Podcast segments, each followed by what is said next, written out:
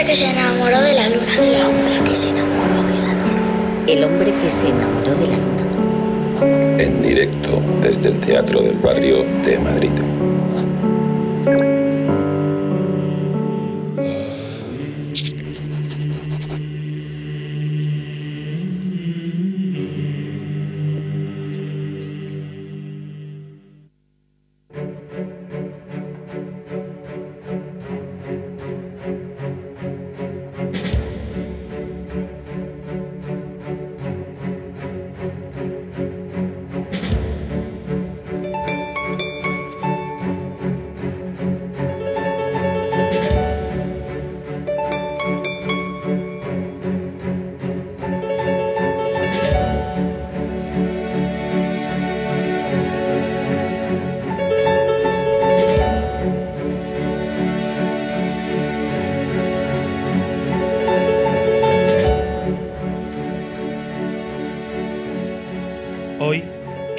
Se adelanta, recuerdo aquel balcón de la calle Lavapiés, lleno de flores, de árboles frondosos con nombre de verano, de pétalos de tantos colores como el restaurante hindú de abajo, alegre como la algarabía del barrio, vivo como los besos que te daba cada vez que pasábamos por debajo y te decía, este es, este es mi lugar favorito del mundo, mi balcón favorito de Madrid.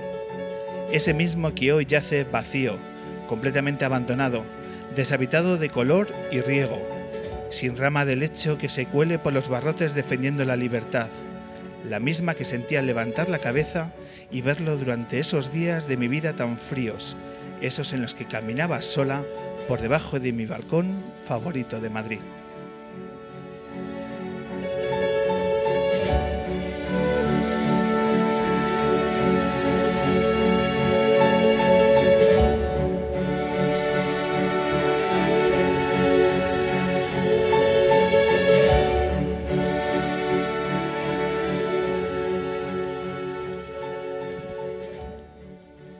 Bienvenidas, bienvenidos al Teatro del Barrio, a este, este ecosistema radiofónico que dos domingos al mes intentamos plantear desde El hombre que se enamoró de la luna, en la sintonía de M21 Radio, en el 88.6 de la FM, en la radio del Ayuntamiento de Madrid y en su página web, pues en, en cualquier lugar del planeta, cualquier persona interesada en el mundo de la cultura, de la música y hoy de la poesía y del cine, pues tiene su hora y media de radio.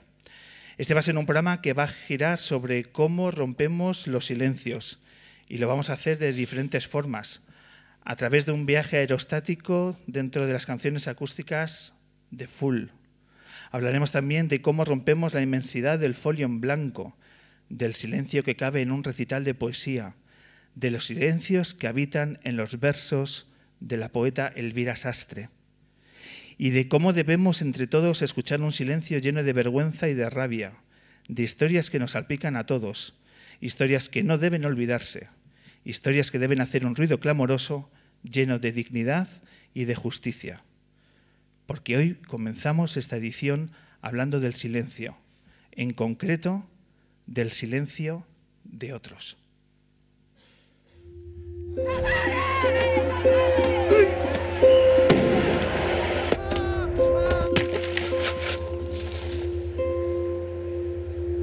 Es simplemente un olvido, una amnistía de todos para todos, un olvido de todos para todos. Yo tenía seis años cuando fueron a por mi madre. El, el sitio de la fosa, en la fosa. Yo estoy obligado a convivir a escasos metros de donde vivo con la misma persona que me torturó. Lo que pasa que no se ha destapado parte hasta ahora.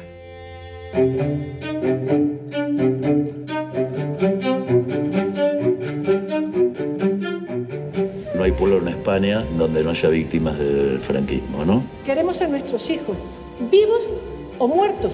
No es algo que mira al pasado. Estamos peleando por el futuro. Es la primera vez que antes de judicial la voz de las víctimas se va a escuchar y se escucha por 10.000 kilómetros de distancia de nuestro país. ¿no? En esta causa hay varios protagonistas, pero el tiempo es uno de ellos. Nosotros y centenares de miles de víctimas nos han negado el derecho a la justicia. Quizá entre todos, todas, un pouco quizá hemos colaborado ¿no? en ese silencio.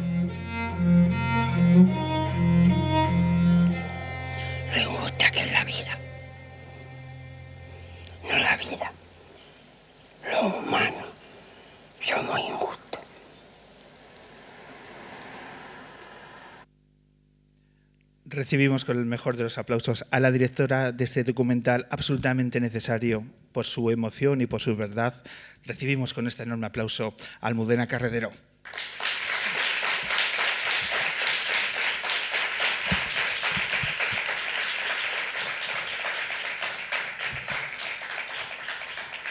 Almudena, bienvenida al hombre que se enamoró de la luna. ¿Qué tal? ¿Cómo estás? Muy bien, enamorada de la luna. pues mira, mira lo que hacemos aquí para intentar hacer una radio diferente, porque esto va a fuego lento. A fuego lento, a, mí me gusta el fuego lento. Y documentales como el que habéis firmado, eh, que tuvimos la oportunidad de ver el equipo lunero la semana pasada, eh, bueno, pues solo es admiración y vamos a arrancarnos desde la enhorabuena por el, por el trabajo y la dedicación y que quiero que compartas con nuestros oyentes y con el público que, que se ha citado hoy en el Teatro del Barrio porque ¿de qué habla el silencio de otros?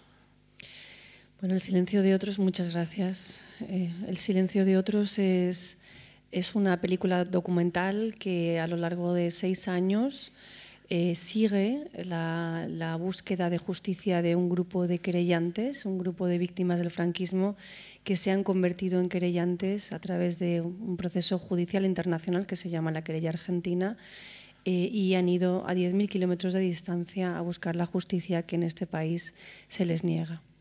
Es una visualización de todos los pasos, de las alegrías, de algunas de las alegrías y de muchas de las tristezas que conlleva esta lucha que no es para nada sencilla y que me gustaría conocer cómo a nivel personal te planteas colocar una cámara durante seis años para visualizar las imágenes que lleva el documental. ¿Cómo nace la idea del silencio de otros?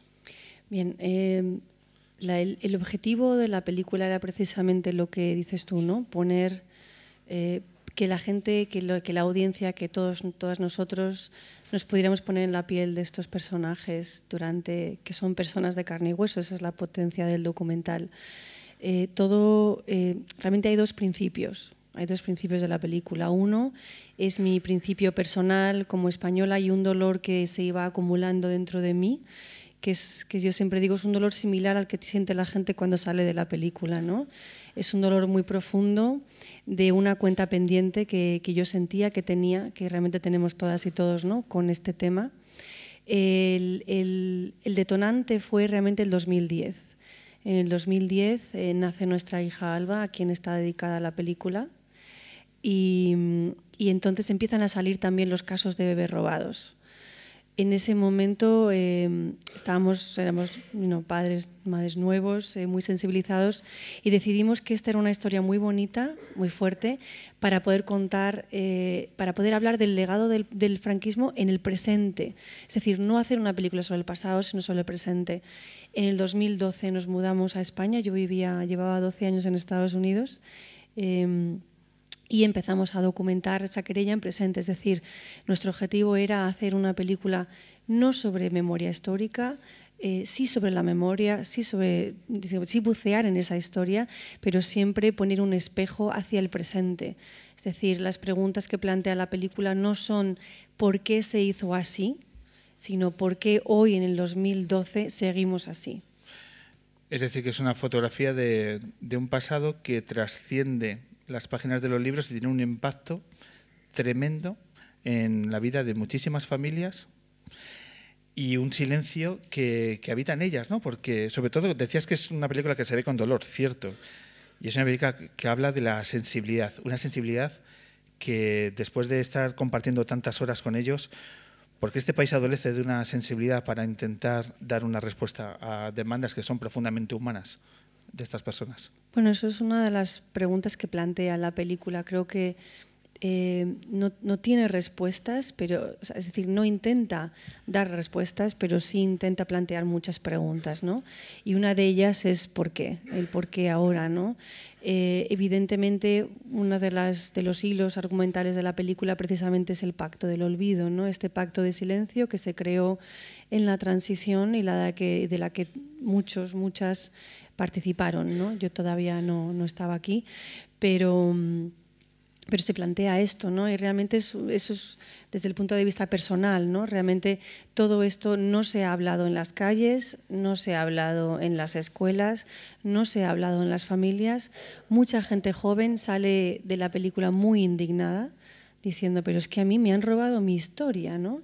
Eh, y bueno, eso es un poco lo que intenta la película crear, digamos, abrir esa conversación de, ese presente que, todos digamos, necesitamos mirar ahora ya, ¿no?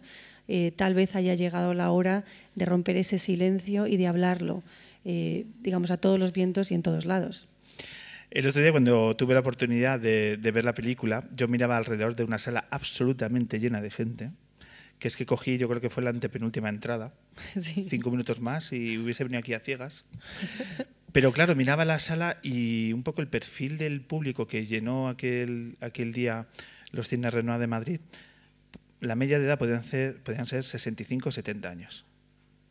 Y yo salía pues con ese dolor, con esa indignación y con la necesidad de decir, es que esta película, perfecto que lo vean, por supuesto, todo el mundo, pero lo tenemos que llevar a la gente joven. Tiene que ser un clamor que la gente joven reconozca cuál ha sido su pasado más cercano. ¿Cómo hacemos para llevar esta cinta a, la gente joven? Bueno, pues sí, mira, tienes toda la razón y, un par de cosas. Eh, en las primeras dos proyecciones había gente, mucha gente mayor, a lo mejor no 65, pero sí 50 de media edad. Pero es que eh, gracias al movimiento social que se ha montado, que ha sido absolutamente espectacular y que nos hemos visto, o sea, nos ha dejado absolutamente alucinados. ¿no? Eh, se, ha, se, corrido la voz, el boca a oreja ha funcionado y este fin de semana, cuando hemos ido a las proyecciones que hemos ido, seguimos presentando, ha continuado en cartelera y ahora la media edad es 40, teniendo en cuenta que hay muchísima gente de 20 años, mucha gente mayor. Y eso es muy bonito ver una audiencia muy, muy diversa. ¿Cómo hacemos para llegar a la gente joven? Bueno, este esfuerzo que estamos haciendo en salas, que es, un esfuerzo brutal, estamos sin dormir eh, y trabajando mucho, es parte de ello, pero evidentemente cuando termine esta fase digamos, de distribución en cines, distribución comercial, nuestro objetivo es que el 2019 sea... Eh, momento para llevar la película a centros sociales, a escuelas, a asociaciones, a 15 emeros, a 8 emeras, a, todo. ¿no? O sea, la idea es eh, entregar la película como una herramienta para esta conversación. Así pues, en ello estamos. La verdad que la reacción de la gente joven es absolutamente brutal y espectacular. Y yo siempre le digo a la gente joven que sale muy enfadada, tienes que convertir la indignación en acción. Eso es. Eh, cada vez hay más salas, cada vez hay más ciudades que se están sumando, eh, que imagino que había un grado de incertidumbre, decir, después de tanto trabajo, ¿cuántos kilómetros habéis hecho eh, Robert muchos, y tú? Muchos, muchos, por todas partes del mundo. Entre, entre la grabación, la financiación, hemos, ido hemos buscado por todos lados. Los viajes a Argentina, ¿no? Argentina viajes a Argentina, viajes a Europa, eh, sí, bastantes miles de kilómetros. Y bastantes miles de folios también escribiendo subvenciones a, a Tokiski. ¿Cuántas horas eh, de material tenéis eh, recabadas? Hemos grabado unas 450 horas teniendo en cuenta que yo hago la cámara y Robert hace el sonido, por tanto siempre es un equipo muy, muy íntimo, así que te puedes imaginar en cada grabación eh, a las tantas de la noche es mm, eh, donde dejamos a la niña, donde hacemos tal cual. Y, realmente ha sido un trabajo muy de, los dos, ¿no? un trabajo muy artesanal, como decíamos antes, a fuego lento. Donde ahí están depositadas, eh, imagino, un montón de incertidumbres, de horas de trabajo, de dinero, de cansancio y finalmente esa moneda al aire de a ver qué ocurre. Eh, pero claro, cuando uno comienza a ver la película ve Pedro Almodóvar presenta. ¿Cómo, ¿Cómo, llegáis al deseo? ¿Cómo llegáis a Pedro Almodóvar? Eh, bueno, realmente es una historia muy bonita. Eh, hicimos, estuvimos seis años de producción y ya al final estábamos buscando algún tipo de apoyo, desde, aunque somos una coproducción entre España y Estados Unidos, de toda esa financiación que hemos conseguido reunir, no conseguimos financiación de España por, por razones obvias.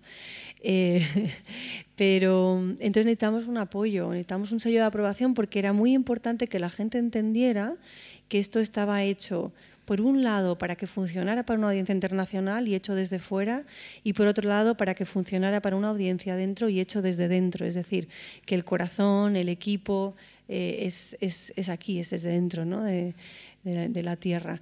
Eh, y entonces en ese momento, a través de amigos, ellos vieron diferentes secuencias de la película y, enseguida y, hablamos y enseguida teníamos todos claro que lo que queríamos era este objetivo, ¿no? Eh, y para ellos era muy importante que, el tratamiento de la película, eh, como lo era para nosotros, no fuera un tratamiento eh, de discurso político ni panfleto, que fuera un tratamiento en el cual una película profundamente política trasciende la política y se centra pues directamente la humanidad de los personajes, es decir, el tema está tratado eh, siempre a través de las vivencias, como dices tú, de esos momentos de alegría, pero también esos momentos de fracaso, en fin, de toda esa vivencia, los altibajos de, esta experiencia en, la búsqueda de la justicia de nuestros personajes. Por eso no esperemos escuchar a representantes políticos en el Eh. documental, porque los protagonistas son los, las personas que relatan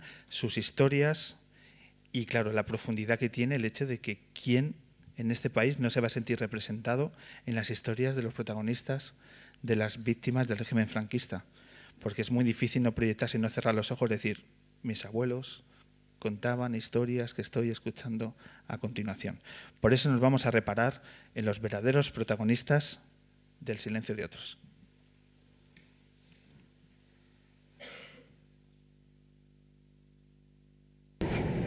No hay pueblo en España donde no haya víctimas del franquismo, ¿no?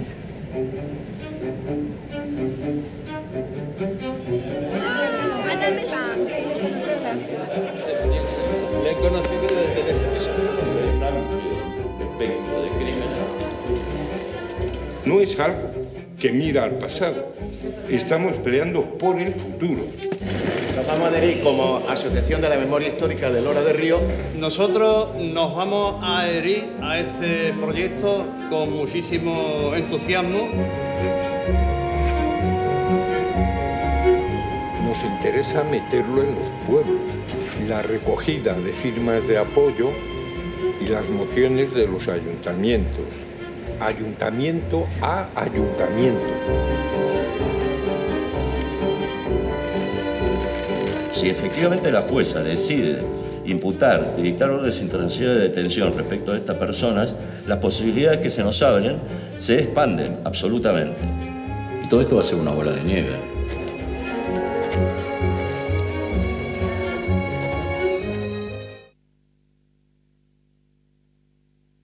Cuando decíamos que el impacto se tiene que, se tiene que ir sumando, esa bola de nieve, ese pueblo a pueblo que la querella tenía que ir sumando, el documental se va a sumar a esa bola, a esa bola de nieve. Eh, ¿Cómo ha sido la relación tuya personal con, con estas personas? Con, imagino que la vinculación, la amistad de que habéis ido elaborando a lo largo de, de tantas horas y de tantos años trabajando juntos, os habrá hecho vivir cosas muy especiales. ¿Cómo es esa, esa relación especial que has, trazado con ellos? Eh, sí, de hecho, la, digamos, el corazón ¿no? eh, emocional de la película está basada en esa relación. Al hacer yo la cámara, cuando los personajes, que insisto son personas como todos nosotros, eh, cuando hablan con la cámara están hablando conmigo. Eh, y cuando grabas a lo largo de muchísimo tiempo, es una relación muy íntima eh, se, crea una intimidad que traspasa la pantalla ¿no? y penetra digamos, en el espectador. Y eso es lo bonito, que como espectador eh, sientes que estás ahí en ese momento. ¿no?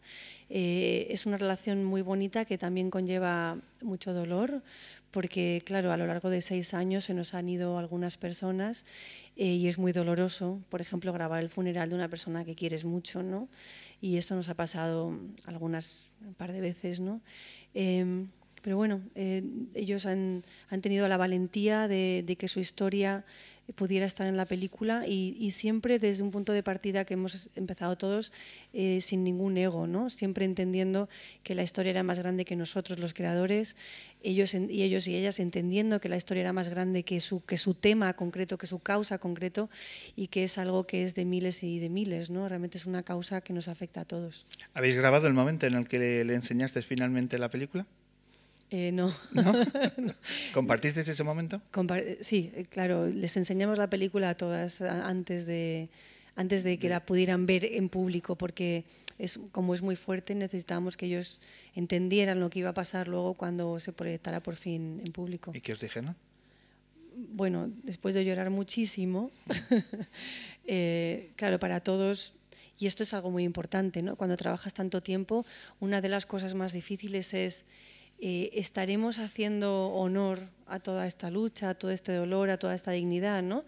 Y es una de las cosas que más nos ha mantenido despiertos por la noche, ¿no? Eh, y entonces, claro, cuando tus personajes, insisto, los protagonistas que son personas, las ven, eh, lo ven y, y, se sienten representados y sienten que su lucha ha sido dignificada, pues es una sensación de alivio muy grande y también de muchísima satisfacción.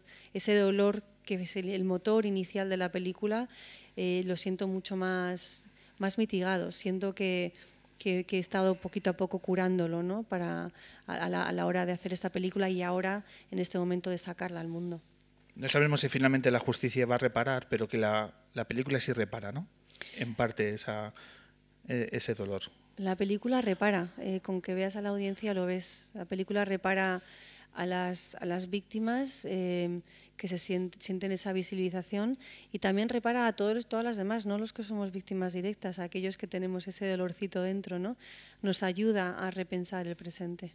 ¿Cómo, cómo te sentías cuando María Antonia miraba a la cámara, cómo lo hacía? Con los, ojos. Eh, la, la, abuela que pone que está María María, perdón no nada sí qué, qué forma de mirar a la cámara sí, tú que estabas detrás cómo, cómo se, ¿Qué te hacía sentir esa mirada? Bueno, María es un personaje maravilloso. Em, eh, cuando eh, empezamos a hablar con ella, claro, no sabíamos ni, ni, la, ni, los, ni, la mitad de lo que tenía detrás ella, ¿no? Era una mirada que perforaba, una mirada de mucho dolor. Ella me decía, es que me ha tocado lo peor de este mundo, ¿no? Y, y tenías que asentir. Realmente sí, María, te ha tocado algo muy duro, ¿no? Vamos a, a sentir esa mirada y esa voz que en muchas fases eh, determinan las emociones del silencio de otros. Vamos a, vamos a acercarnos a, a ella.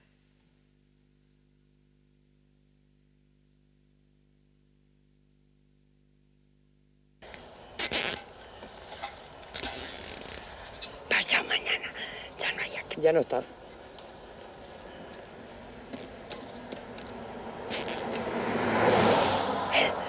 el sitio de la fosa.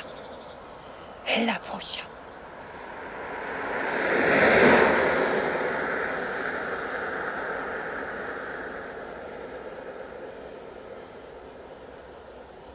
Mira, ahí, en ese zarzal, hay sus zarzales, tiraron la ropa.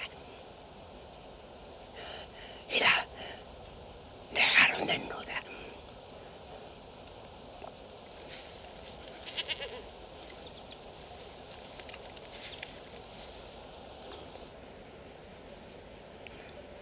lo injusta que es la vida.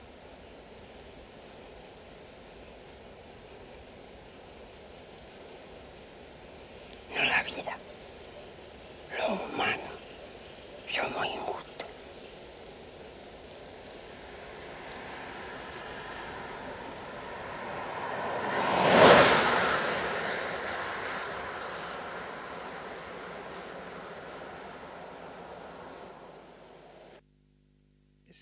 Ese, arcén como, como, símbolo de todo, como ¿Sí? puede ser esos sí. metros como, como, ¿cómo se explica? Pues quizá esa imagen explica muchas cosas de, de la película. Eh, hablemos ya del impacto. Eh, estamos, antes hablábamos de que se están sumando más salas y más días de proyección a nivel nacional e internacional. Imagino que muy satisfechos de lo que os está ocurriendo estos días. Sí, sí, eh, es, es- ha sido una cosa muy bonita. Estrenamos en, en febrero en Berlín, eh, la Berlinale, eh, y tuvo dos premios, pero bueno, y fueron impresionantes, pero siempre cuando tienes un premio dices, bueno, a lo mejor es que nos ha tocado la lotería y es que a lo mejor en, en Berlín les gusta mucho la película. Desde entonces eh, hemos recogido 15 premios. Eh, como dice Chato, uno de los personajes de la película, dice, ¿cómo, cómo van las medallitas? Como los laureles parecen medallas. Eh, es decir, eh, conmueve a las audiencias. internacionalmente es muy bonito porque consigue ser universal. Es decir, lo que nos pasa cuando viajamos con ella, obviamente por un lado es que la gente reacciona a, a la película, ¿no? a la historia de la película con muchísima indignación también, pero también con muchísima responsabilidad, con muchísima sensación de culpabilidad, como desde otros estados lo que se ha, lo que se ha hecho para permitir esta situación. Y nosotros siempre lo traemos al presente, ¿no? Como estados estamos permitiendo otras situaciones similares que, han, están ocurriendo o que van a ocurrir, ¿no? Eh, y eso es algo, por cierto, eh, que cuando hicimos la película siempre pensábamos que estábamos haciendo una especie de, de- de- de- historia para contarnos lo que no, no puede volver a pasar, es decir, algo sobre el pasado, pero no nos dimos cuenta que estábamos contando crímenes que están a punto de pasar, ¿no? Esa situación tan fuerte. Pero bueno, es, es muy bonito que los países también pongan ese espejo hacia adentro. En Estados Unidos, por ejemplo, tuvimos debates apasionadísimos sobre la retirada de monumentos confederados, que, que- que en la película se habla mucho de la retirada de calles, y estamos hablando de hace 300 años que terminaba la guerra civil, es decir, siguen los países teniendo que, que lidiar con, con estos pasados traumáticos o, o legados, ¿no? Eh, es un poco ese, ese planteamiento, ¿no? Eh, tal vez sea hora de lidiar con el legado que nosotros tenemos ahora aquí ya, ¿no? Y para acabar, Almudena, eh, ¿cómo está siendo la reacción de los medios de comunicación en este país con vuestro trabajo? Dicho de otra forma, el 85% de los medios de este país, que podemos decir que son de derechas, ¿se están haciendo eco de vuestro trabajo? Pues mira, ahí estoy flipada, porque hemos estado en casi todos los periódicos de España. Eh, y te doy un ejemplo. Obviamente los periódicos más de centro izquierda y tal nos han, nos han cu- cubierto la película, pero es que La Razón tenía un artículo que se titulaba ¿Olvidamos el pacto del olvido? Y esto es en La Razón. Así que qué bonito, qué bien, ¿no? Que incluso la gente que no va a ver la película o que no puede ir todavía, aunque esperemos que todo el mundo la vea algún momento, eh, pueda estar recibiendo estos mensajes sobre este otro momento. Así pues, sí, la verdad que, que muy impresionante. Así como hace un año nos ignoraron absolutamente, ¿no? Eh, ahora, eh, no sé, tal vez es que sea otro momento, no lo sé. Hombre, apelando a la sensibilidad, es que no hacerse eco de esta, de esta película eh, ya clamaría, aunque sea en las páginas de cultura, deberíamos llevarnos a la de política, pero evidentemente eh, esa bola de nieve que seguís haciendo que crezca, eh, bienvenido sea que lleguen a, a determinadas páginas y luego ya determinados políticos que apelando a la sensibilidad, bien haríamos que también eh, reescribiesen esta parte de la historia. Por supuesto, los políticos y las políticas lo tienen que ver ya. Estamos en ello. Vamos a ver, vamos a ver cómo encaja en una película harto emocionante y sobre todo muy, muy recomendable para todos y cada una de nosotros. Almudena, eh, muchísimas gracias por hacernos este, este, este hueco en, en tu agenda y por haber traído este silencio. Muchísimas gracias. Nos vemos en los cines, seguimos en los cines en Madrid y también nos vemos en las calles. Por supuesto. Enhorabuena y muchísimas gracias por estos minutos de radio. Gracias.